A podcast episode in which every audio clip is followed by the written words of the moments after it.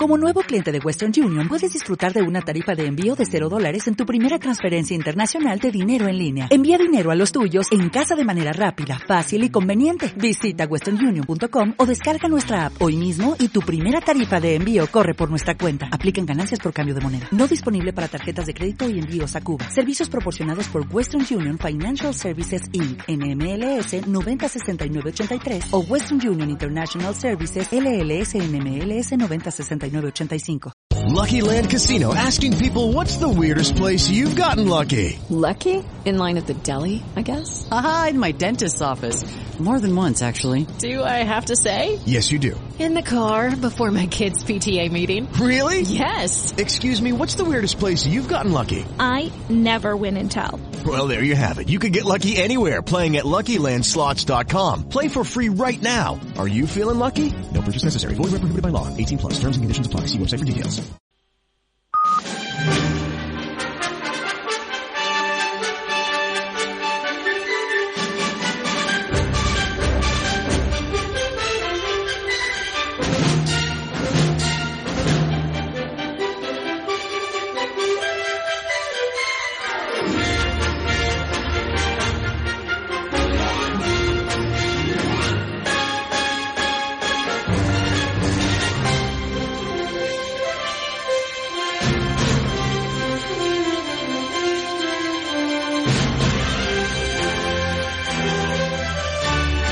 La Claqueta con Pepe Nieves.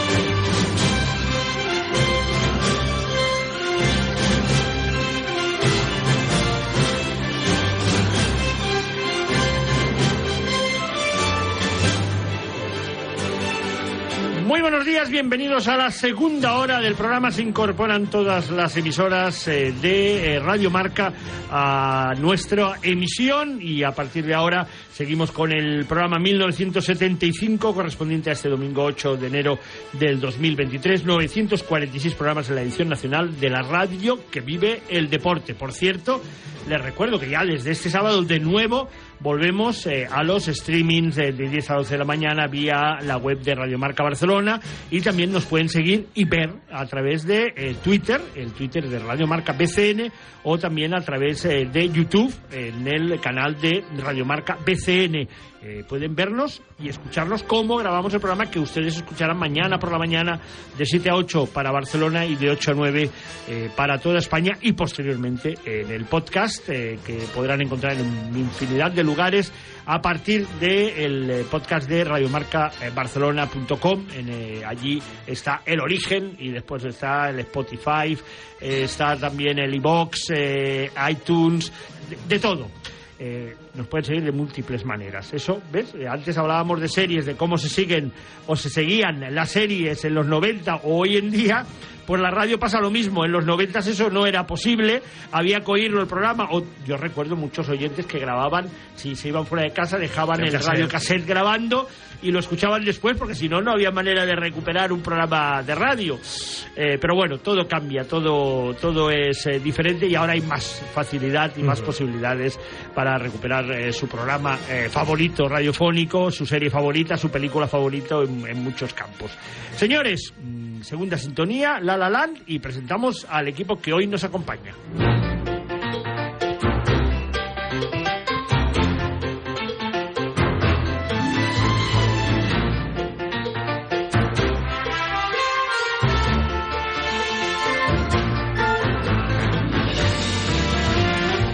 Y empezamos enviando un abrazo al bueno de José Antonio Larcón, eh, que está recuperándose poquito a poco eh, de un problema de salud y que esperamos que en breves semanas ya esté con nosotros como, como ha estado durante los últimos años y ya de forma habitual y cotidiana. Que este 2023 sea un reinicio de nuevo eh, con a tope salud que eso es lo más importante. En el control técnico y montaje musical, eh, Jordi Perico Moreno.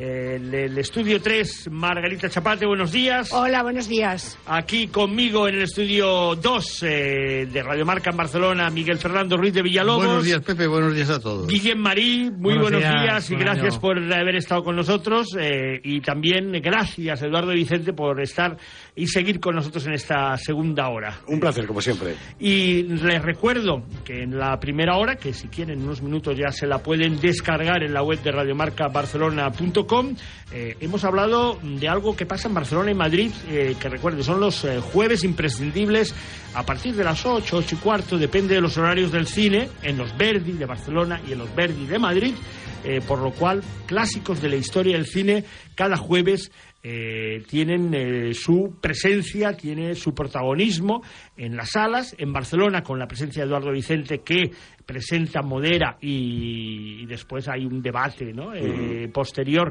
y por 3.90 encima, si uno no es eh, socio del Verdi 3.90, si es socio del Verdi 2.90, encima te regalan una cerveza, Caramelitos. cara- caramelitos y puedes discutir el primero, próximo jueves, a las ocho y cuarto de la noche, aquí en Barcelona y en Madrid, me parece que a la misma hora. Sí, sí, sí. eh, Cinema Paradiso versión íntegra, que en cine no se ha visto nunca, en versión íntegra. El 45 minutos más. Sin nada de tonterías. Casi tres horas. Runner, que, que- que a mí me tienen hasta las narices. ¿Cuántas versiones de Blade Runner Uf, hemos visto? 20.000, Sí, 20.000, ¿no? Y no aporta nada ninguna. Estas sí son 45 minutos más que no habéis visto en cine jamás. Pues ahí están, eh, Barcelona y Madrid el próximo jueves, día 12, a las 8 y cuarto de la noche en los Verdi de Barcelona, en el Verdi Park Salabé y en los Verdi de Alberto Murillo, me parece, eh, De me Madrid. parece de Madrid. ¿eh? Eh, pues nada, que vamos a comenzar el programa con un homenaje a una actriz europea, una actriz italiana, eh, que sin duda alguna eh, marcó toda una época y que posiblemente una de sus mejores eh, trabajos, eh, además de haber salido, por ejemplo, La Condesa Descalza, eh, es eh, La Noche Americana mm, del gran François Truffaut. Mm, A Valentina Cortese, mm, que nació en enero de 1923 y desaparecía hace escasamente tres años, bueno, ya eh, hará cuatro años este mes de, julio, eh, una actriz que absolutamente hizo, hizo de todo. Por ejemplo, veo que en, en una versión de Los Miserables eh, llegó a causar sensación porque interpretó tanto a Fantine como a Cosette. Curioso, ¿no? Eh, interpretar bien. a la madre y a la hija al, al mas- al mismo tiempo con Marcello Mastroianni dentro, en esa versión, ¿no? O sea, que es curioso. Jean Valjean. Eh, no sé si hacía de Jean Valjean o, o, o hacía el, el, el Javert. Javert, También no, podría ser. también podría ser, no lo sé, no lo sé. Eh, en todo caso, en homenaje a Valentina Cortés, que hubiera cumplido mm, 100 años el día 1 de enero, eh, la banda sonora, excelente por cierto, además eh, de La Noche Americana, que compuso el gran Georges Delery.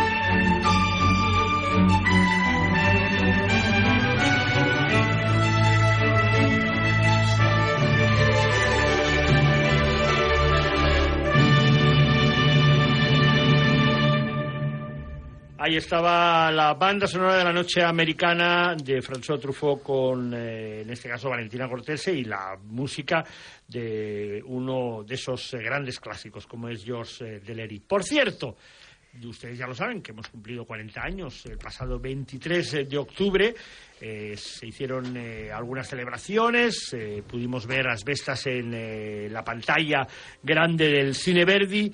Posteriormente tuvimos una comida, gracias a todos los eh, amigos que estuvieron en esa comida, justo en el Hotel Rivoli Ramblas, al lado de donde el programa empezó hace 40 años, eh, al lado de Ramblas 126. Eh, Eduardito. ¿cuántos, cuántos, ¿cuántos recuerdos? ¿Sigue la casa de camisetas o no? No, ya no está. Ya no porque está. pasé por allí y ya no está la casa de camisetas en la entrada. Era un signo identificativo durante décadas.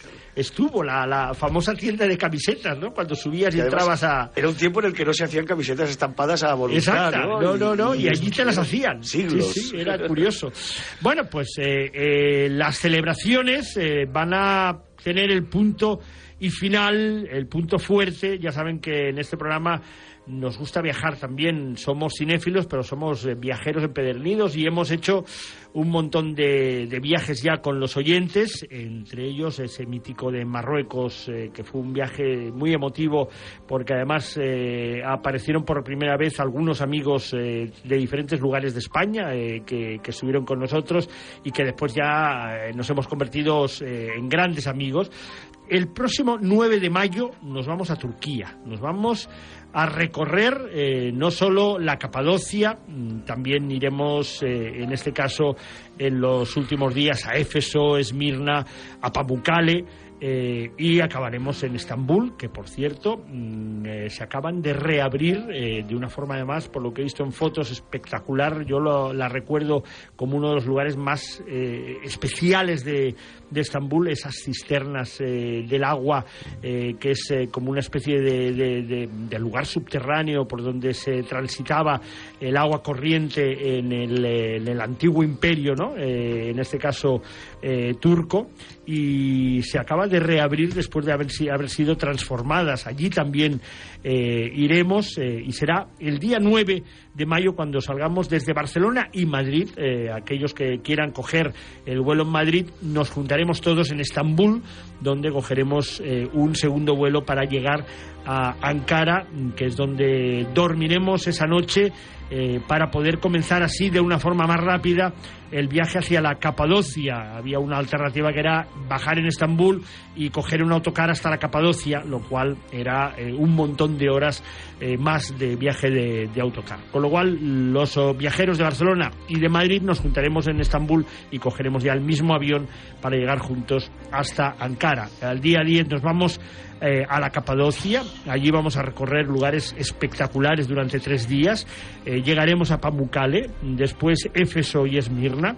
Eh, pasaremos por Bursa y acabaremos en Estambul. Mm, Todo ello en pensión completa. Prácticamente entra absolutamente todo.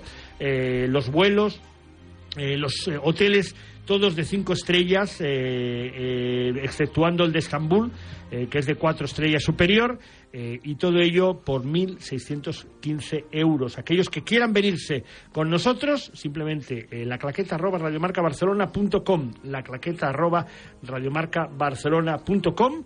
Ya somos casi 25 personas eh, que se han apuntado al viaje. Eh, tenemos en principio 35 plazas reservadas. Si hay más gente habrá que ampliar el cupo y habrá que negociar de nuevo con la compañía aérea, eh, evidentemente. Pero todos aquellos que quieran venirse el 9 de mayo para celebrar los 40 años de la claqueta, viajando juntos, haciendo amistad y además recorriendo lugares donde el cine también ha tenido importancia y ha recorrido en los últimos años mucho, porque tenemos ahora una película que hablaremos eh, de aquí unos minutos, que está filmada gran parte de ella en Turquía eh, y en Anatolia, concretamente, que es Operación Fortune, la nueva película de Guy Ritchie, eh, tiene Turquía como protagonismo, pero allí ha estado James Bond, ha estado todo el mundo por Turquía. Mm, La claqueta arroba radiomarca es, es nuestro mail y les enviaremos información para aquellos que estén interesados y puedan valorar y entonces hablar con nuestro querido Carlos Penella, que es nuestro responsable máximo, organizador, agente de viajes y quien ha montado todos los viajes eh, desde hace casi 15 o 20 años de la claqueta. Bueno, Eh, Perdona, en la película Inferno, Tom Hanks se mete en esa mezquita con agua. Ah, bueno, bueno, no una mezquita, es, eh, bueno, eh, es- sí, es una sí, cisterna. Es una, es una mezquita Eh, cisterna. Sí, sí, sí, es una que cisterna. yo la he visto seca, o sea. Es, eh, yo la vi en el agua. 92 con agua. Sin pero agua. claro, eh, hace ya. Uf, del 92. Pues, Él va por 31 dentro años. del agua y sale una imagen que, Sí, es- sí. que hay una, una estatua dentro que yo la he visto seca, la he podido sí, tocar, sí, pues sí. estaba seca. Sí, Inferno me parece que era la, La, peli, película. sí. Es, es- es muy posible. Haremos de aquí a- al mes de mayo, iremos haciendo recopilación de películas que han pasado, que han tenido localizaciones en, en Turquía, evidentemente. Eh, nuestro segundo homenaje eh, hoy es a dos personajes eh, que nos han dejado esta semana. Uno de ellos es Schaff, eh, porque comenzó eh, dirigiendo cortos y alguna que otra TV movie eh, que ha ido filmando a lo largo de su carrera, pero fundamentalmente mm, Jerzy Schaff es un hombre que a lo largo de más de 50 años ha eh, dedicado eh, su carrera a la televisión y a los concursos. Llevaba me parece que más de 25 años Sí, sí. dirigiendo Saber y Ganar. Sí. Que, por ejemplo, mi hermano es eh, un fan absoluto que me hace que no se ha perdido nunca después de comer él su Saber y Ganar. Para, es para algo es- fijo. Sí, yo igual, ¿eh? yo soy de esa... Eh, pero había estado en concursos como Si lo sé no vengo en Mm. su Las momento, letras, también con Jordi. también, ¿no? No, cifras que letras no. Cifras letras no lo sé. No. 3x4, Julio Sí, Otero, sí. Eh, bueno, tú sigues eh, con Julio Otero. No. Ah, no, ahora no. Eh, estás en otras historias también, ¿no? No, ahora no las explicas. Eh, pero Sergi Schaff es posiblemente uno de los grandes maestros de la televisión Sí, sí. de hoy en día que nos dejaba a los 85 años. San Cugat, ¿no? El concepto de televisión española en Cataluña que, que cada vez produce menos, y, pero él, bueno, histórico y, y maestro de, de generaciones. Mm, eh, y también eh, no olvidarnos que esta semana desaparecía el posiblemente uno de los grandes astros del mundo del cine, perdón, del, Del mundo deporte. del fútbol, del mundo del deporte, que tiene Pero sus cine. participaciones cinematográficas. Claro, sí, Pelé. sí. Eh, no hay que olvidarlo porque además él ha participado eh, en Evasión o Victoria, es uno de Sí, los iconos eh, de aquella película eh, con Stallone, Michael Caine eh, y varios Bo- Bo- futbolistas. Ardiles del Tottenham Sí, y Bobby Ardiles Moore también. Bobby Moore también estaban allí en, en esa La película. repusieron esta semana y yo aproveché para ponérsela a mi hijo. Es que es 12 espectacular esa peli. y le encantó. Es una pasada. Sí, sí. Y también eh, recuerdo con John Huston en una película Huston. también de fútbol. Eh, no, ¿no? esa misma está dirigida por John Huston. No, esta sí, pero que otra. Tiene una película, si no recuerdo ah, no la tengo mal, controlada. si no recuerdo mal, eh, a ver si 11 más que uno, eh, que eh, la protagonizó junto a John Huston. Ah, pues mira, ya la sí, sí, sí, sí, 11 más que uno. Es del 85 y él estaba, en este caso, también como, como actor. Y eh, hace pocos años, hace seis años, me parece, Pelé, El nacimiento de una leyenda. Sí. Es una película discreta, pero está Sí. bien para descubrir la, juventud. Muy básica, pero sí. Claro. Sí. Sí, pero teniendo en cuenta que hay pocas imágenes reales Sí, de ese mundial de exacto, Suecia, sí. esta película sirve Eh. como ejemplo de quién era Pelé, Eh. futbolísticamente hablando, en ese mundial, ¿no? Y luego Es- hay el documental en Netflix, Pelé, que también está muy bien, y que de hace un par de años, que es por lo que tú dices, también te da idea de, de toda la figura, ¿no? Que a veces es como muy, muy fácil olvidar, ¿no? El impacto en su día de este tipo de astros. Me hizo mucha gracia porque el otro día, revisando Evasión o Victoria, ¿sabéis quién doblaba a Pelé en esa película? No. Constantino Romero. Ostras, que... Yo me quedé Constantino Romero haciendo de Pelé. De Pelé, bueno. Bueno, eh, señor Parera, muy buenos días. Hola, ¿qué tal? Buenos ¿Qué días. tal? ¿Cómo estamos? Muy bien. Ahí está, como siempre, y bienvenido a ese nuevo año, feliz año 2023, evidentemente. En una semana en la cual el eh, próximo madrugada, el miércoles al jueves, si no recuerdo mal, o la martes al miércoles, eh, vuelven los Globos de Oro mm, ya en versión NBC.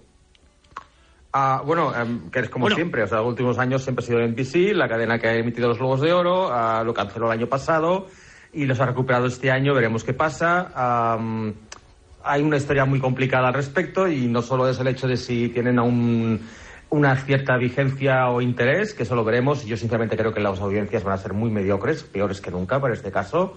Ah, pero también hay una historia mucho más complicada que hablaremos otro día y es el hecho de que hace siete meses, ocho meses, La organización de la Hollywood Foreign Press pasó de ser una organización sin ánimo de lucro a una organización privada con ánimo de lucro lo que altera completamente y drásticamente y dramáticamente el concepto original de la Hollywood Foreign Press. O sea, y eso uh, se ha hablado muy poco y la verdad es que es una de las razones por las cuales todo huele muy extraño en este mundo de la Hollywood Foreign Press del 2023. Hablaremos en su momento ya con más tiempo para que nos pueda explicar eh, eso. Eh, y después de los globos, a ver eh, qué reacciones en este caso hay en el mundo del cine americano, en Hollywood, en torno a esa nueva situación de la Hollywood Foreign Press.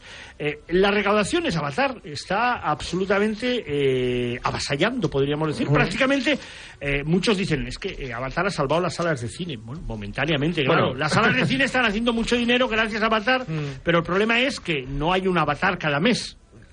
Bueno, el problema, hay muchos problemas, Ah, ah, pero básicamente ah, el principal ah, es que no hay contenido, ¿vale? O sea, no hay, no hay películas. O sea, un avatar ha llegado, aquí el que se beneficia más es Disney de momento, ah, y por razones de cómo funciona el sistema, pues los cines se benefician a partir de básicamente la próxima semana o la otra, y es cuando las recaudaciones van a bajar considerablemente. No obstante, a todos, absolutamente todos los análisis que se habían hecho previamente al estreno de Avatar han fracasado. Y de una vez más, y incluyendo los- mis comentarios al respecto, por supuesto, ah, y una vez más, ah, la, frase típica que se dice en Hollywood, nunca apuestes contra James Cameron, se ha vuelto realidad otra vez.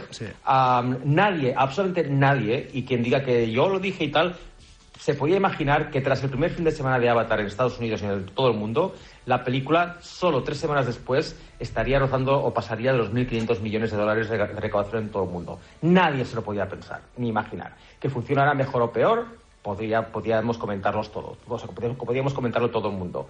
Pero que llegara a 1.500 millones en tres semanas, manteniendo unas reducciones de porcentajes realmente impresionantes ah, durante todo este tiempo, ah, plantándole cara a un Spider-Man No Way Home de una forma, bueno, pasándosela por la pegándole una, una, una bofetada claramente ah, en cuanto a porcentajes y a mantenimiento de porcentajes. Esta semana, por ejemplo, este mismo fin de semana, el que terminará mañana o hoy, am, básicamente habrá reducido, un habrá reducido solo un 45% en la taquilla. Esto viene después de haber aumentado un 3% la semana previa. O sea, son, son cantidades realmente ah, insospechadas, inusuales, históricas y que básicamente eh, se calcula que ah, la película con- rondará los 2.000 millones finales de recaudación en todo el mundo, lo que está muy bien, lo que es extraordinario, lo que es un hito para tal como está la situación, pero recordemos, son 1.800 millones menos, con cifras ajustadas a la inflación, ah, de lo que recaudó la primera. O sea, es muchísimo dinero menos. también. Pero hay un Claro. dato curioso, ¿no? En el eh, top 5 de eh, las películas con mayor recaudación de la historia del cine, el señor Cameron tiene ya tres. Sí, sí. El primer Avatar, Ah, el bueno, un segundo momento. y Titanic, eh, ¿no?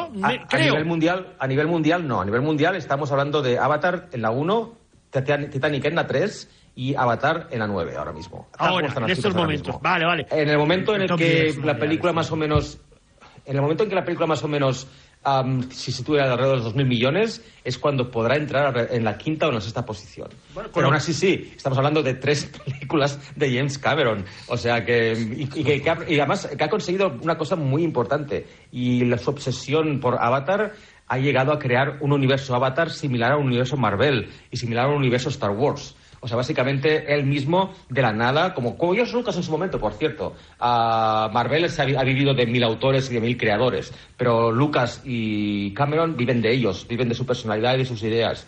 Y eso realmente es de aplaudir. Ujú, eh, que el otro día alguien comentaba en Twitter, eh, Cameron, el hombre que hace maravillosas segundas partes, o mejores segundas Sí, partes, ¿no? Aliens, la fórmula. Terminator Ah. 2 y ahora Avatar 2, para muchos mejor, un poquito mejor que Avatar Y 1. algún día llegará Titanic 2. no, no, a eso no creo, pero bueno, eh, señor Parera, ¿no? Es curioso. Bueno, por cierto, sí, em, hablando de este fin de semana, por cierto, Megan ha entrado de una forma muy potente en Estados Unidos. Va a recaudar apro- aproximadamente 26 millones de dólares en la taquilla. Y también recordemos que este fin de semana, ayer, se estrenó en Estados Unidos en cinco salas en todo el país, Alcarrás. No se saben cifras aún, se sabrán mañana y veremos cómo le ha ido a la película de Carla Simón. Bueno, pues ahí está eh, la primera crónica hollywoodiense eh, de nuestro queridísimo Josep Parera, eh, que se nos tiene que ir ya. porque lo están esperando en uno de los cines claves de, de esta ciudad y, y para allá se va. Eh, cuídese mucho. Muy bien, igualmente. Seguimos hablando. Hasta Hasta luego.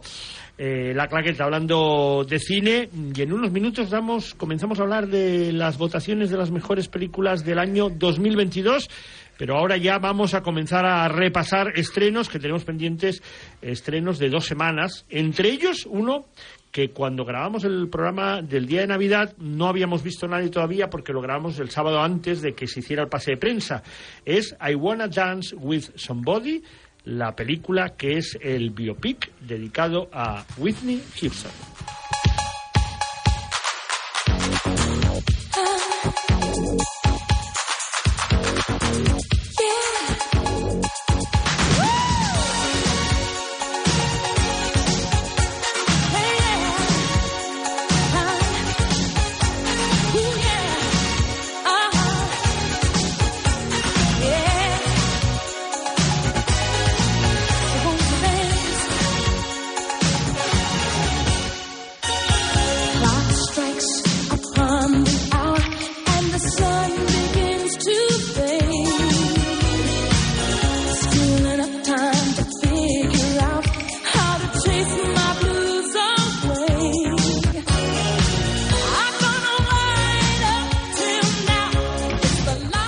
Detalles eh, que a nosotros que nos dedicamos a esta profesión de la crónica cinematográfica eh, te hacen pensar en que una película no acaba de gustar mucho ni a la propia distribuidora cuando el pase de prensa es el mismo día o el día antes. O, el día después. eh. O el di- no, no, recti- el mismo lo día. cambiaron. No, No, lo cambiaron, no, no. pero primero lo iban a el hacer el día anuncio, después. el- sí, exa- sí, eso sí. me refiero, el Pero lo cambiaron, lo cambiaron. hasta que lo Es rectificaron. curioso, ¿no? Cuando una película te la pasan justo Exacto. el mismo día del estreno, es que ni ellos mismos acaban de confiar mucho eh, en el tema. Eh, Margarita sí que estuvo en el pase y Villalobos también sí que la han visto. Marga. Bueno, la, la película eh, cinematográficamente, pues es- no está mal, se deja ver, pero para mí tiene una cosa muy importante que es que no canta la actriz. Entonces yo creo que si no canta la actriz la película pierde muchísimo.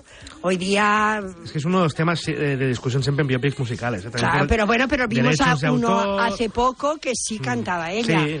O otras cosas, o West Side Story, el último West Side Story de Spielberg cantan ellos, el Claro, primero sí, no, sí. claro. Pero a veces es Yo- como que, que la, la- la gente que tiene los derechos de ese cantante o algo, quiere que Es se que oiga hay la voces, voz original. Claro, no, no, pero no Quiere- solo eso. no, pero además- y hay voces que son difíciles de. Bueno, pues, Pero es eh, verdad que, que los biopics bueno, musicales pero- se pueden dividir por biopics, Sí, que se hace playback. ver. no es que se Marga, hace- vamos a Yo, la verdad es que eso fue lo que mm, me hizo bajar la puntuación. A mí no me parece que la película esté mal, pero eso me hizo bajar. Me parece que le he puesto un 6. Un 6, ¿sí? Sí. Ma- eh, Villalobos. Yo le pongo un 6, pero por otras razones. A mí que cante o no cante la actriz, entonces de- desnaturalizaríamos el Wit de esta historia, el primero, ¿no? No sé. No, a mí no me importa que sea la actriz o la que no la que cante. Ya sabemos que muchas películas canta una cantante eh, detrás de la actriz. En el Hollywood clásico era muy habitual pero no, no, pero no me importa. A mí lo que me importa es que son 200, 146 minutos para hacer una biografía horrorosa. Para mí es horrorosa. No, no, no le saca partido a una vida terrible, muy trágica. El personaje del supuesto hombre de su vida es un sinvergüenza que habría que eliminarlo. Yo lo siento, pero soy de los que eliminaría mucha gente en el mundo. Y me parece una película que es demasiado larga para lo que ofrece. Y por eso, yo, tú dices que cinematográfica está bien. A mí me parece Hombre, que, que, que- que tiene cosas que sobran. No yo la verdad es que de la vida de, de Whitney Houston no sabía nada, porque yo pero nada más eso, las la canciones... no bueno, es el documental Whitney está Sí, muy lo tengo, lo El tengo documental pendiente. sí que estaba lo tengo bien, pendiente claro, de ver pero porque lo han hecho estos bien. días. Eh, que- además con imágenes que ves Sí, los que últimos la dureza, de sí.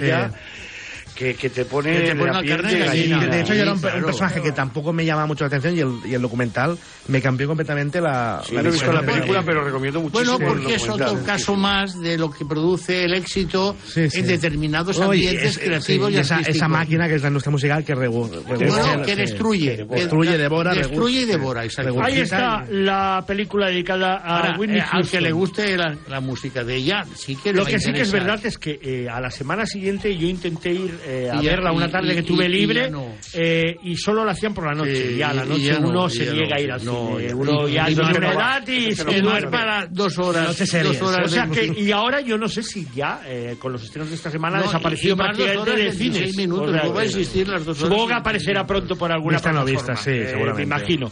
Eh, otro de los estrenos ya ah, el 28 de diciembre al descubierto es una película dirigida por una directora alemana, María Schrader, que hace poco dirigió El aquella perfecto. comedia Estaba que estaba bien sobre aquel robot, ¿no? Que Sí. acaba ayudando a aquella paleontóloga o una, o una arqueóloga, an- ¿no? antropóloga, una Antropóloga. extraña, sí. Aquí intenta, eh, no, lo que explica es fundamentalmente el trabajo de las dos periodistas que descubrieron eh, los abusos sexuales de Harvey Weinstein, el propietario manda más, el hermano, eh, en este caso que estaban al frente de Miramax, eh, y que eh, la película, sin ser visualmente nada del otro mundo, también es, es muy sencillita, pero sí que a nivel, sobre todo de argumento, explica muy bien cuál fue todo ese proceso periodístico y sobre todo lo que es el periodismo, porque hoy en día que hay mucho periodismo que denuncia cosas que después no son real, eh, no son reales, aquí sí que eh, en el New York Times se cuidaron muy mucho de que el tema su- se- saliera a la luz pública cuando tenían todos los datos, Sí, sí. eh, las declaraciones y los apoyos, ¿no? Y en ese sentido pienso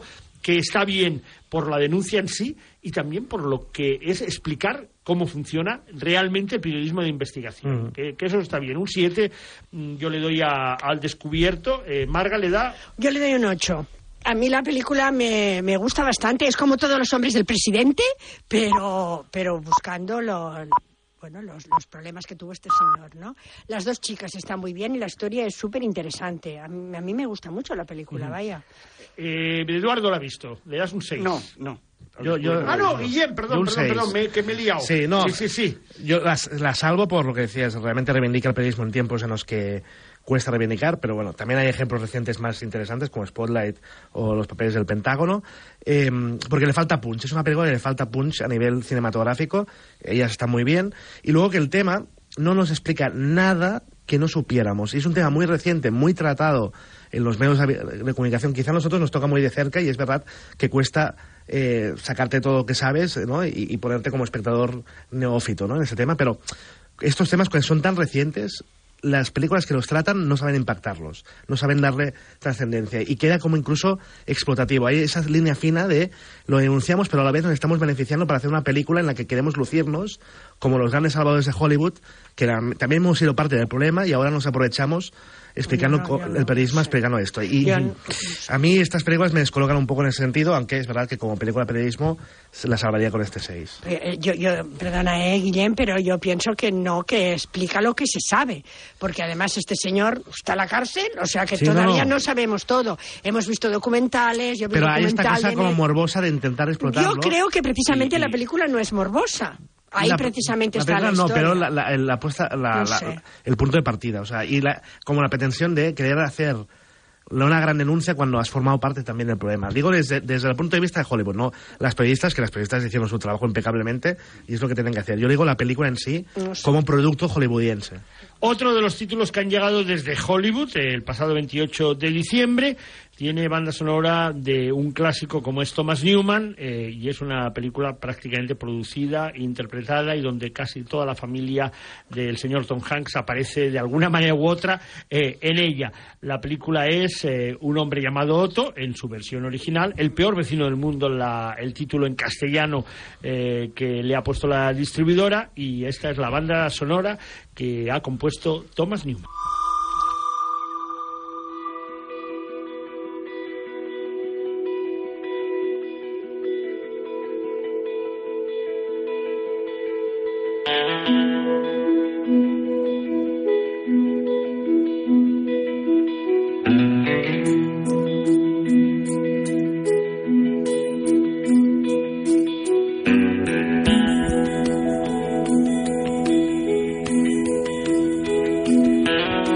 Basada en la película, bueno, que también está basada en una novela sueca. eh, la película sueca era Ove, como se Ove. llamaba el protagonista. Ove aquí les ha parecido un, un nombre un poco más difícil y Otto es un nombre más eh, fácil para los americanos, ¿no? Aunque sea un nombre... Un palíndromo. Exacto. Y a partir de ahí, el peor vecino del mundo es lo mismo que un hombre llamado Ove, que ya se estrenó entre nosotros, que ya era una película flojita, no era nada del otro mundo.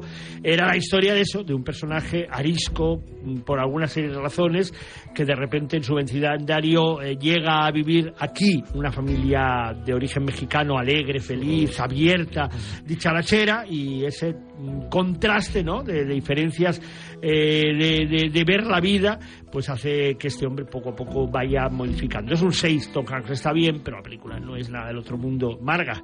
La salva Tom Hanks, si no la película no, no sería nada. Yo de la, es que yo creo que es clavada que la otra, que era, no sé si es finlandesa o islandesa. Sueca, sueca. Sueca, Ah, sueca. vaya. Sí, sí, es clavada, es clavada, Es clavada y entonces, pues claro, no, yo también le doy un seis. Lo que- La que está fantástica es la mujer de la familia mexicana. Esta actriz yo La no la, no la tenía vista y está, Mariana Treviño. está estupenda, ¿eh? Esa chica, la, el, Que el marido es Manuel García Rulfo, que lo hemos visto hasta en Sí. series. O sea, ha protagonizado alguna serie en América importante. O sea, que es Pero- un actor mexicano que trabaja Pero ella mucho. tiene una vitalidad y juega, o sea, la cámara la quiere muchísimo, Sí, sí, ¿no? sí, Esta actriz me gusta mucho, sí. Le das un 6 también. Un 6, sí. Inspector Sunny, La maldición de la vida negra, no la hemos visto nadie. Es una película española eh, dirigida por Julio Soto Gurpi de animación, que curiosamente pasa en el Shanghái de las décadas de los 30, pero eso sí, en un microcosmos de insectos, ¿no? Un mundo, es una película de animación familiar, con lo cual eh, dirigida a los más pequeños eh, de la casa. Eh, Hong Sang-soo estrena eh, en el 2022 su tercera película entre nosotros. Ahora es la novelista y su película. Como siempre, Hong Sang-soo eh, le da protagonismo a, las conversaciones, a los diálogos entre diferentes personajes.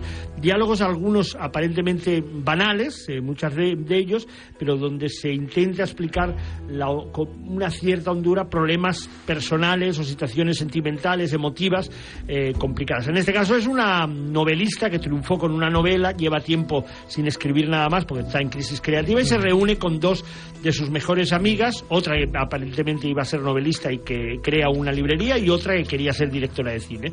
Y al final decide que ante esa crisis creativa ella quiere eh, hacer una versión cinematográfica de su propia novela y entre todo ello vamos conociendo un poco eh, su mundo y sus crisis y por qué no consigue escribir.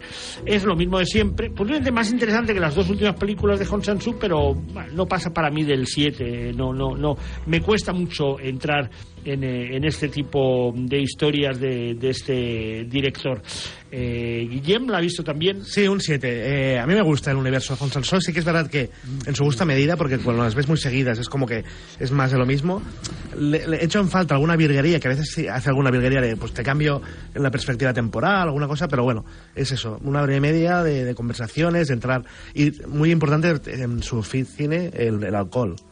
Ya sea Soju Sí, o siempre Macchioli. hay borracheras. Bueno, esta cosa de se- pasear, se encontrarse mucho, eh, y estar en una Sí. mesa y hablar con alcohol, con comida. Y, bebe bueno, mucho, es lo que sí, es un sí, filmografía. Es una de sus fijos. En Sí, todas sus películas hay una borrachera. Sí, sí, sí. Y eh, en este caso es licor de, de arroz, Sí, sí. Macchioli, creo que se Que llama. sube, el- que sube a la sí, sí, y, y están en todo. Rápido, ¿no? Sí. Sí. Le das un 8. Y a, mí me inter- a mí me interesa mucho su que cine, esa historia de esas tres mujeres protagonistas sin, sin radicalismos, el concepto de la creación, es muy Mm. interesante el concepto de la creación, de cómo cada acto que creas es un nuevo examen y un examen final, eh, aquello de si no lo hago bien, mi carrera se puede ir al Y agua. una parte de cosa- ti, eh, como persona. Exacto. No, el dicho Cosa- aquel de Hollywood de que vales lo que vale tu última película, Exacto. ¿no? Sí, sí. Pero, eh, Por mucho que haya sido. pero eh, inte- racionalizado de forma intelectual como Sí. hace este director no lo y a mí me gusta mucho que la película sea eso largos paseos es que Encontrarse a gente por la calle. es sí una cosa muy- eh, la- sí. las reuniones con, con ese vasito de, de-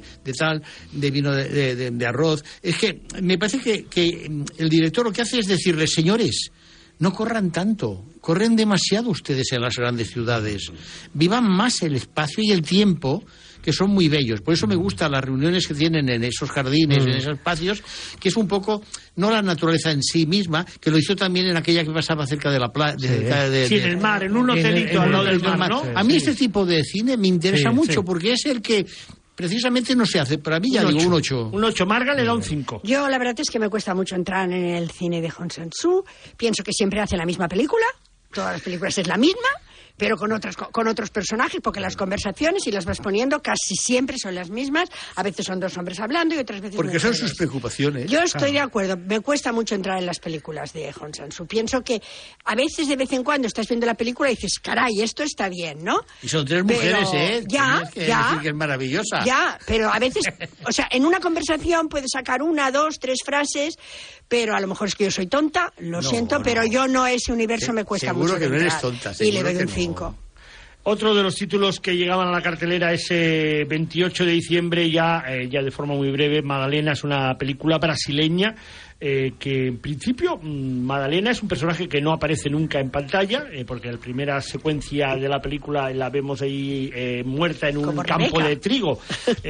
Y a partir de ahí prácticamente la van a buscar a su casa, no está nunca, nadie se preocupa por ella, y lo que es es el retrato de una comunidad rural brasileña y sobre todo el, el retrato un poco de, de esa vida muy machista, ¿no? Eh, donde las mujeres llevan el peso de esa sociedad y con la relación con esos hombres y siempre ahí está el tema de Madalena que nunca se acaba de resolver, eh, que es la cosa más rara del- de, de esta película. Un 5 es curiosa en, en algunos momentos, eh, va- Villalobos le da un 4. Sí, porque empieza como un thriller y después es una especie de exposición y exaltación del transexualismo. Es una cosa, sí, no, pero nunca acaba de, de definirse por No, nada, ¿no? eh, Siempre se queda quiere mitad de camino de todo. Quiere ser muy brasileña en el sentido de mucho colorido, mucho, eh, mucha música y tal, pero es, para mí fue aburrida y no me interesó. No, yo no la he visto, pero como decís que está muerta desde el principio, es como Rebeca, ¿no? Bueno, pero es diferente, pero es muy no, diferente, porque no, no ¿eh? es el, el, el áurea de ella, sino No, que ahí, ahí No, eh, no, comienza una un broma, thriller. ¿no? comienza como un comienza thriller. como un thriller, Sí, pero después pasa que después se pierde, no. se pierde. Sí. Eh, Reza por el diablo, diablo es un título dedicado fundamentalmente a aquellos fans del terror, de exorcismos.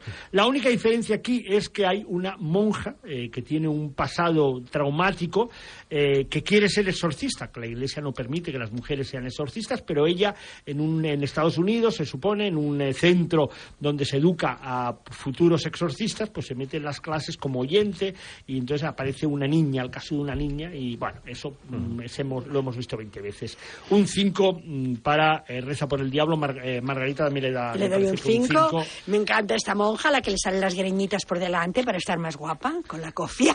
No se, no se tapa todo el pelo, sino que estar guapetona. Y bueno, a mí la verdad es que este tipo de cine no me gusta mucho, o sea que tampoco no... no Ahí queda, el No soy 5 muy para los fans de, no soy muy objetiva. de este tipo de películas. RMN es la nueva película de Christian Mungiu, el director de Cuatro meses, tres semanas, dos días. Margarita la ha visto, me hace que es eh, una película también que habla de la inmigración fundamentalmente, ¿no? Sí, es una película que habla de la, de la inmigración, es la historia de un niño y la relación que tiene con las personas de su alrededor. Es una película, a mí me gusta, yo entré enseguida y prefiero no explicarse mucho porque es este tipo de cine que hay que ir descubriendo poco a poco. Yo le doy un 8. Un 8 de Margarita para RMN y acabamos con una película española que se ha estrenado prácticamente sin excesivo mm, propaganda, sin excesiva... eh, y además que yo recuerdo que no se ha hecho ni pases de prensa para, para ella. Se pasó en el BCN. Se pasó en el BCN, pero no ha habido pase de prensa No. posterior. Todos lo hacen del director Martín Cuervo, que hizo una, un debut que para mí es superior a la película Desde la Iglesia, que era Con quién viajas, eh, que estaba muy bien, eh, todo pasaba en un, en un coche. Eh, y vuelve a repetir con Salva Reina, en este caso, eh, que es un excelente actor andaluz, eh, Kira Miró, Carlos Santos, eh, Mariana Hernández, en una historia, me parece que de parejas que se casaron eh, y pasaron la luna de miel en un hotel que les vuelven a invitar, ¿no? Eh, Eduardo nos lo explica. Sí, y a partir de ahí pues empiezan a pasar cosas extrañas.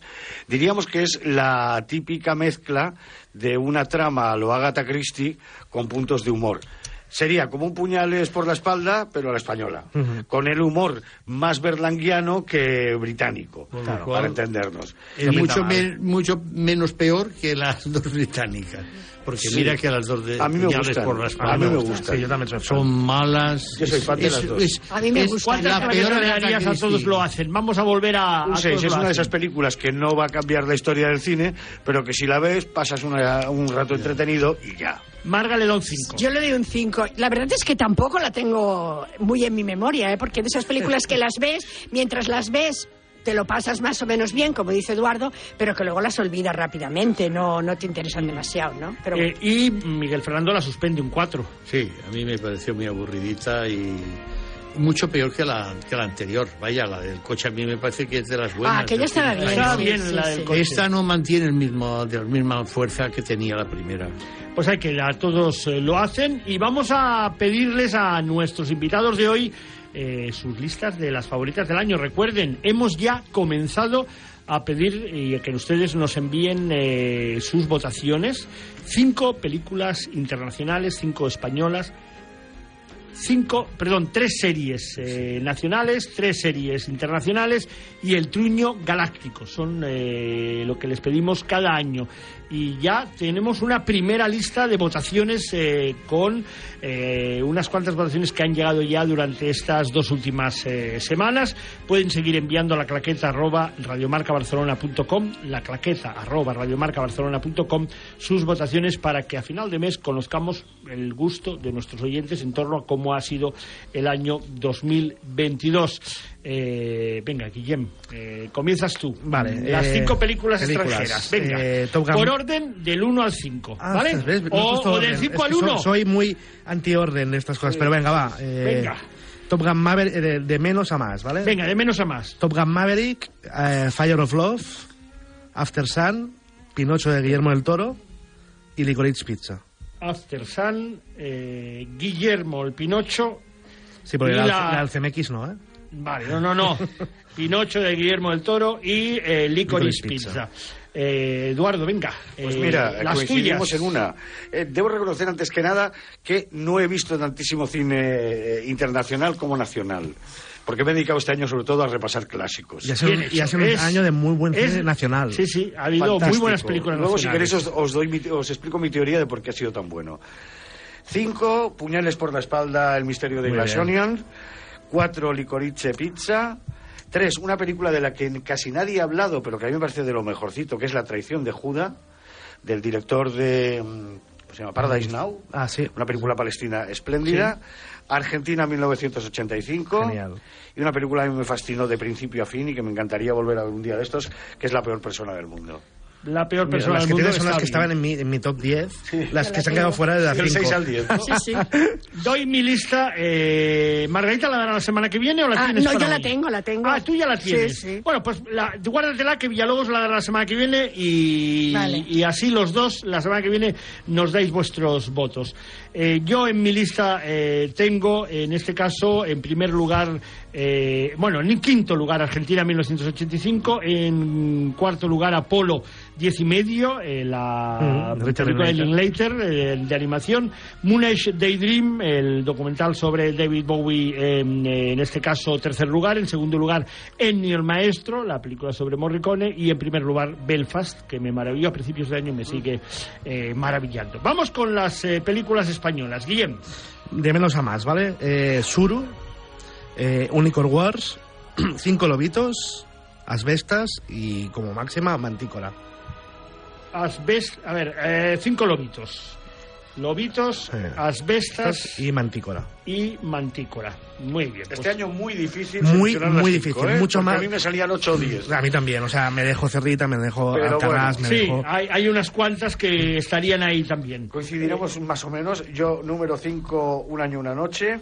Mm. 4, La maternal. 3, Asbestas. 2, Cinco lobitos, que me parece maravi- Sí, maravillosa. fantástica. Y uno, Alcarrás, porque es una película que adoro. Mm. y Alcarrás por parte de Eduardo de Vicente en cuanto a las cinco españolas. Mis cinco españolas, por ese orden, eh, yo voy a co- colocar ahí una comedia que me lo pasé muy bien, que es El Mundo es Vuestro. Eh, Oswald el Falsificador en cuarto Sí, lugar. Suro en tercer lugar. Cinco Lobitos, que la he visto dos veces y me ha emocionado las dos sí, veces, es fantástica. Y Asbestas. Asbestas me parece un peliculón de aquellos eh, brutales. Vamos Es que este con... año las tres Sí, eh, muy que iban, sí, que sí, sí. difícil. podían ir a los Sí. Oscar. Y me he dejado varias tres- eh, que podrían Eh. estar perfectamente Obras en La tres obras maestras. Cerrita, sí, sí, sí. Alcarrás, Cinco lobitos. La voluntaria estaba muy bien Sí, también. también, o sea, sí, sí, yo hacía tiempo que no había un tan bueno. El agua. Cosas Series internacionales, Guillem. A ver. eh, de menos a más. El caso Usekine en Disney Plus, francesa. The Bear, también Disney Plus, la número 2. Y la 1, Separación de Apple TV Plus. La serie de las Separación, que es una serie rara, pero que está muy bien. Tiene momentos eh, increíbles. Eduardo. Yo también me voy a las raras, a las que no ha visto nadie, porque yo soy muy fan Las de Filmin. filming, las de filming. Las de filming. Eh, todo lo que amas. Eh, La lección, que es una película sobre Israel muy interesante. Y un clásico que yo he descubierto tarde. ¿Pero dices que es una película o una serie? serie? Serie, Una serie, serie, una serie. serie. Es una película. Serie, serie, Sí. Ah, perdón, perdón. Serie. Por eso ahora me has dejado un poco así. Y, y un clásico que yo he descubierto tarde, pero que me parece maravilloso y que, estoy, y que ha llegado a su sexta temporada y última, que es This Is Us, que me parece maravillosamente escrita, uno de los mejores guiones, con mayor sensibilidad. Me gusta mucho. Somos en casa muy fans, mi mujer Sí. y yo de Six Esas. Eh, lástima que ya se ha acabado. Sí, sí, sí. bueno, eh, yo eh, en tercer lugar Slow Horses, eh, que me estoy viendo, me queda uno o dos capítulos que es excelente. La lección, coincido contigo, es brutal. Lo- en, en esos seis capítulos de Ujú. media hora, lo La que tensión llega- que hay entre profesor y alumno, bueno, en y eh, Los hombres de SAS, eh, a mí es una de las grandes Muy sorpresas del año. Eh, al cine, recuperar el cine bélico de 12 del patíbulo, de ese tipo de historias, me- me, divirtió sí, sí. mucho. Y vamos a acabar con el, eh, las series españolas. Eh, Guillem, Eh, el Inmortal lo comía. Lo comía. El la serie documental. Sí, sí, sí. Y No me gusta conducir, de Borja Covea- Muy Coveaga. simpática, es divertida. Feel good serie. no me gusta conducir. Eduardo. Bueno, yo en el 3, apagón, a pesar de que pff, se sufre, se De más a sufre menos, mucho, ¿no? Pero bueno. angustiosa. La ruta que com- empezó no Muy gustándome y cada vez me fue atrapando más. Y porque- cierra muy bien. Y, y- y esa historia de explicarlo todo desde el final hacia el principio te dan ganas de acabar y volverla a empezar. Y para mí la mejor serie que he visto española de este año, Intimidad, de largo. Intimidad. también. Mm. Pues ahí quedan vuestros votos. Los míos, en tercer lugar, no me gusta conducir. Me parece, y además Juan Diego Boto está brutal. Sí. La segunda temporada de La Unidad y a mí me ha entusiasmado Días Mejores. Eh, me gusta mucho eh, la, la serie que está en Amazon Prime Video. Y vamos con el Truño Galáctico. Es lo peor que habéis visto este año. Guillem. Tenía tres, pero al final creo que me quedo con Jurassic World Dominion. O sea, Uh. a lo mejor también po- porque, como idealizo Jurassic Park, eh, eh, acabé más cabreado que nunca. Pero es que me parece que tiene todo lo que falla en Hollywood actualmente, lo tiene esta película. Eduardo. Mira que yo soy fan de Jordan Peele, pero me quedé a cuadros con Nope. es que Nope. Nope, de Nope, de nada. Nada me de pareció un- una historia tan inflada, tan barata. Eh, bueno, es que me, me- me- me decepcionó muchísimo. Yo voto por una película que ha pasado sin pena ni gloria, eh, desapercibida, pero mm, la vi, lamentablemente, y eh, así como hay mucho cine muy profesionalmente muy bien filmado últimamente que te puede interesar más o menos, pero dices, bueno, eh, cada vez los directores saben más de técnica y de Esto oficio, no- no- pero es que esta es uno de los casos de películas peor filmadas, con peor Eso no se puede fotografía. El caso, el grito silencioso, el caso Roe versus Wade, que es de esas películas que hacen los americanos eh, hacer proselitismo contra el aborto, ¿no? Eh, corriendo y deprisa, pero está tan mal filmada, dije, el día Ya. que la vi, dije, es que me parece increíble, la dejé a la mitad porque me pareció eh, un horror absoluto y total. La semana que viene esperamos que Alarcón nos pueda dar su lista eh, vivo y en directo, eh, Villalobos y Marga nos dan sus eh, votaciones. Y vamos a acabar ya con los estrenos de esta semana. Comenzando con Operación Fortune, el gran engaño, donde Will Ritchie se lo vuelve a pasar pipa, eh, haciendo una mezcla de Misión Imposible y Bond. Eh, podríamos decir que están los dos universos Sí, por ahí, sí. viajando por el mundo en un misterio de alguien que roba algo que no se sabe para qué va a servir. Pues y, es y atención a, Ni, ni para qué sirve. ni para qué sirve. Eh, bueno, sí ya había salido en algunas otras películas Pero de ese- Bond. ese Ese, McGuffin. tipo de historias, el Sí, McGuffin. pero ese. vamos, es, es lo de menos Sí. McGuffin, es la excusa Sí. para arrancar. Bueno, es el McGuffin. Sí. Atención a, a Cary No, Elwes no como lo como utilizaba el, el líder del grupo eh, que Sí. eh, físicamente Jason Statham es el que está a pie de a pie cañón. de No, cañón, ¿no? estupendo es o a Hugh Hugh Grant. Grant. Hugh Grant. Está Grant. Muy divertido. Le salen unos personajes. Hay un momento que, que hizo que, que un clic, Hugh Grant está de vuelta de todo, sí, le da, sí. le da lo hace- absolutamente igual. lo hace y estupendo. Últimamente lleva unas- unos Como en la peliculones. anterior de Sí. él, como en la Y hace un anterior de él. cameo en Puñales, por la espalda. Y Josh Harnett, que hace aquí un papel divertido de una estrella de Hollywood que, engañan y el es otro que ha hecho un clic también y ha dicho ya me, me da igual todo. Y- Y el actor que más le gusta al señor Ya son estas, cámbialo. Claro. ya, Son ¿no? estas. Al señor Ors, claro. Hoy he leído- Está a sus anchas. Hoy sí. he leído que tiene 90 millones de dólares de fortuna solamente. mira. A mí me pone muy negro. Operación Fortuna, engaño. No, a mí no. Me cae bien. Me parece que Me vamos a coincidir eh, en la misma nota todos. Es un- El es- Guillem le da un 7. Es que es un 7 de manual. Sí, Sí. sí. Sabremos que te lo pasas bien. Es un. 7 de manual. Sí, sí, sí, sí. Todos 7. Siete, todos. Pero bueno, eh, Eduardo no la ha visto. No la he Es que todavía. trajes, Jason, estilo... Pero, Yo solo por los trajes, el estilo de las claro, pero es ya- demostración de cuando una película puede gustar a todo el mundo, es este tipo de película. Sí, porque Y- si a Eduardo le gustan los puñales por la espalda, Le tiene que gustar esta. gustar, sí. Ya, Igual. pero a mí Jason que tiene más ritmo tira- incluso que puñales por la espalda. Tiene mucho más ritmo. Desde Crank que no lo soporto. Eh, pues eh, se- dígaselo al señor Ors, le dará alguna Está colleja que divertido Oh, es ¿eh? una maravilla Eh, de le actor. encanta. Oh. Bueno, eh, Living, que es eh, una producción pequeñita, eh, Británico-japonesa. eh, británico-japonesa, justamente, eh, donde ha dirigido Oliver Hermanus, eh, pero eh, Kazuhiro, eh, ¿cómo es? Kazuo un Ishiguro. brillante escritor, ha hecho la adaptación de Kiru de Akira Kurosawa a la, eh, diríamos, vida inglesa posterior a la Segunda Guerra Mundial, años 50, donde se está reconstruyendo todos, y la historia de un funcionario estricto, serio, poco hablador, mm, eh, de esos que eh, producen hasta miedo. Pero eh, muy funcionario, porque pero muy funcionario. archivando Y muy, y británico. Sí, los problemas se ponen en un apartado, ya se resolverán. No hace daño a nadie. Pero eh, justo al principio de la película va al médico y el médico le dice que, ah, que le quedan pocos meses de vida y su chip, su, su mente cambia y dice, no he disfrutado de la vida, no he vivido. Eh, Su mujer murió hace ya unos años, tiene a su hijo que vive con él y su, y su nuera y decide irse a la costa, mm, dejar de ir a trabajar que para ese personaje y los que están bajo sus órdenes están alucinando y dicen no puede De que ser no se presente a que no se trabajar, presente sí. a trabajar y a partir de ahí véanla porque, Bueno, porque es encuentra- un trabajo de Billy Knight absolutamente Absoluto. No, y- brutal y, es importante brutal. el viaje a la costa, Sí. porque allí encuentra una especie de guía como en la Bueno, Divina Comedia. sí, un actorazo que es Tom Burke, que Sí, es increíble. pero que hace de guía como en la Divina Sí, Comedia. yo le doy un De- 7 de abrir la cercano al puerta, 8 ¿eh? Marga también le da un 7 Sí, a mí la película me gusta muchísimo. Además, Bill Knight está fenomenal. súper- ¿Os habéis fijado el- que ya la artrosis de las manos cada vez la tiene peor, ¿eh? O Sí, sea, sabe sí. que ya no puede abrir las manos del todo. Pero es un actor que a mí, de todas las películas que, que he visto de él, es que, es que me ¿Os emociona. acordáis todavía del rockero aquel de, Sí, Love Actually. Love Actually que Yo hacía precisamente por los jueves imprescindibles del Verdi vi hace muy poco el, el original, Vivir. Ay, Kiru, sí que la hicisteis hace me poco. parece una, Una una adaptación magnífica. magnífica. Y más depurada, ¿no? Es Pero ¿por qué? corta. ¿Quién, quién la han hecho? La ha hecho un cosas. japonés. El director no es japonés, la ha No, pero la, la ha el hecho. texto, sí, sí, vale. pero, el tex- pero el guion es de un japonés. Es un proyecto desde Ah, hace muchos años sí. que tenía con Bill Nighy. Me encanta la atmósfera que crea, cómo recrea, cómo pasamos de Japón al Londres Al de los Londres de 50, los 50, cómo sí. resulta que los británicos Y no traiciona el espíritu no, de, en de, absoluto. de, de Sigue- Kurosawa. tiene mínimos cambios y cómo te das cuenta de que los británicos en el fondo no son diferentes de los de los japoneses. No, Es que claro. en el fondo todos nos parecemos con nuestras claro, manías. Sí, sí, claro. pero son dos buenos países para poner A mí funcionarios. porque el homenaje del columpio me parece Sí. mal. El Precioso, columpio precioso. como un símbolo de La- que el columpio... la Resumimos en notas. La nana un 8 escocesa. de El columpio- Eduardo, otro ocho, 8 de ocho. Guillem,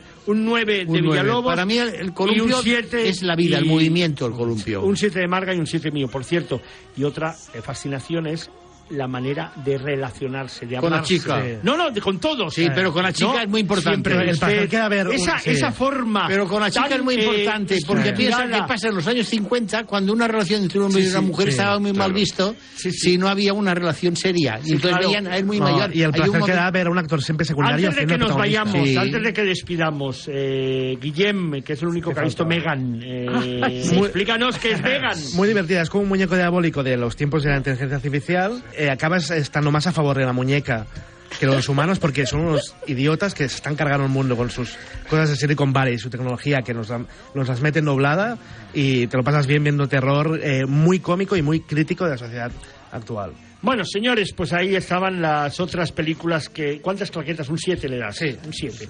Eh, las otras películas que se han estrenado son El despertar de María, hay un 7 mío, un 7 de Marga y un 9 de Villalobos, Zoe y Tempestad, un 6 mío, un 7 de Marga y un 8 de Villalobos, y Hunt, Casa al Espía, eh, que le da un 7 Villalobos y un 6 eh, Yo un Guillem, 6, sí. ¿no? Un poco confusa. Sí, pero bueno, nada, eh, la próxima semana eh, más claqueta. Eh, aquí estaremos esperándolos. Eduardo, gracias. A ha ti. sido un placer estar contigo esta mañana. Guillem, hasta muy Un placer, pronto. sí, cuando cuando quieras. queráis, y tanto. ¿Eh? Guillem, ya sabes Hasta que- pronto. Adiós, buenos días.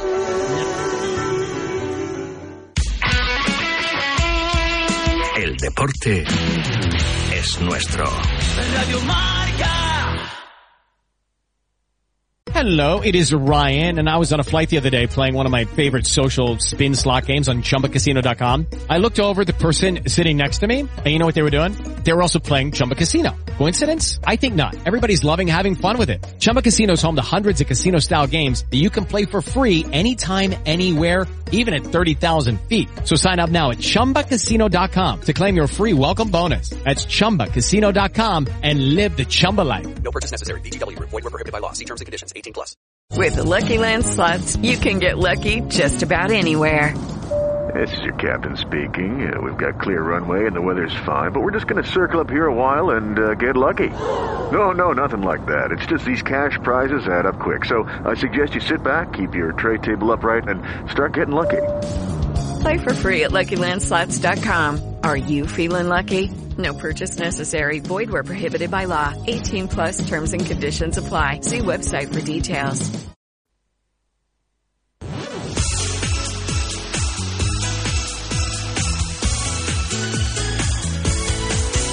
Aquest diumenge a les 11 del matí, Marcador Catalunya. Viu en directe tota l'emoció del futbol territorial català. Segueix amb els nostres enviats especials el desenvolupament dels partits de les diferents categories. Alineacions, gols, entrevistes, anàlisi, opinió... No oblidis, aquest diumenge a les 11 del matí, Marcador Catalunya. També pots seguir-nos al nostre compte de Twitter, arroba marcadorcat, a les apps d'Android i iOS i al web radiomarcabarcelona.com. Les 7 de la tarda és la millor hora del dia. Perquè cada dia de dilluns a divendres comença a les 7 de la tarda el Tribuna Marca amb Joan Prats, amb la coordinació i el suport de tota la redacció de Radio Marca Barcelona. Informació, anàlisi i debat cada dia, amb el resum de la jornada prèvia de partits i el nostre punt de vista crític habitual. El millor moment del dia per parlar de futbol i donar un cop d'ull a l'actualitat esportiva. A les 7 de la tarda, a Radio Marca, el Tribuna Marca amb Joan Prats. Pericos en Radio Marca, el programa líder en audiencia de socios y seguidores del español. Cada día de lunes a viernes de una y media a dos y media de la tarde. Toda la actualidad del español con José Manuel Oliván, con los análisis técnicos de Ángel Morales, las secciones de Javi Márquez, Ramón Robert, Tomás Guas, Dani Solsona y Xavi Salvatella. Pericos en Radio Marca, Marca Pericos, con el patrocinio de Land Motors, concesionario Jaguar y Land Rover, Estrella Damm, Danone, Fosprin Plus de Soria Natural, Área Jurídica Global, Cryptosnacks, calcula tu indemnización.es y Movistar. Ràdio Marca és l'emoció. Ràdio Marca. Lucky Land Casino asking people what's the weirdest place you've gotten lucky? Lucky? In line at the deli, I guess? Aha, in my dentist's office. More than once, actually. Do I have to say? Yes, you do. In the car before my kids' PTA meeting. Really? Yes. Excuse me, what's the weirdest place you've gotten lucky? I never win and tell. Well, there you have it. You can get lucky anywhere playing at LuckyLandSlots.com. Play for free right now. Are you feeling lucky? No purchase necessary. Void where prohibited by law. 18 plus. Terms and conditions apply. See website for details.